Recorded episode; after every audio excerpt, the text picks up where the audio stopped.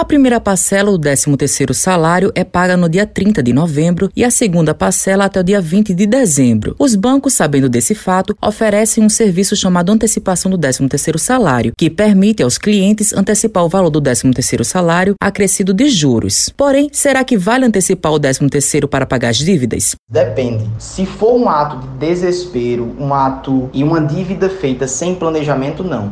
Existem dois tipos de dívida, aquela que é feita com planejamento e aquela que é feita sem planejamento. Nem toda dívida é ruim. Aquilo que você aprendeu, talvez, durante a sua vida não é verdade. Nem toda dívida é ruim. Quando você se endivida, por exemplo, você é um empresário e se endivida para crescer o teu negócio e você faz isso sabendo a expectativa de retorno que você tem, isso pode ser bom. Da mesma forma no nosso orçamento particular. Então, será que vale a pena antecipar? Analisa primeiro o teu orçamento. Mas você só consegue analisar se você souber de fato quanto você tem de dívida, o quanto você tem para pagar de dívida mensalmente, para saber se vale a pena. Normalmente eu digo, não antecipa.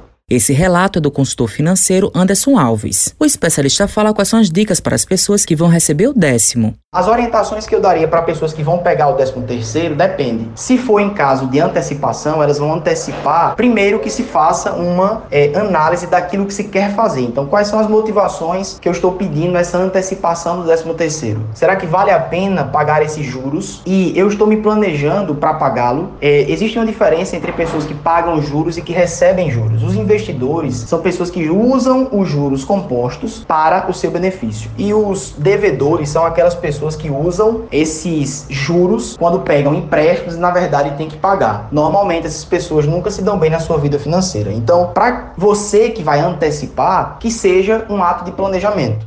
Sandra Medeiros é servidora pública estadual e pontua o que pretende fazer com o dinheiro. O que eu pretendo fazer com o meu 13 terceiro é guardar a maior parte que eu puder, né? Porque assim, estamos vivendo tempos difíceis, o custo de vida, né, no geral está muito alto e assim, a gente tem que realmente pensar aquilo que a gente vai fazer, né? Não agir por impulso. Matheus Silomar para a Rádio Tabajaro, emissora da PC, empresa paraibana de comunicação.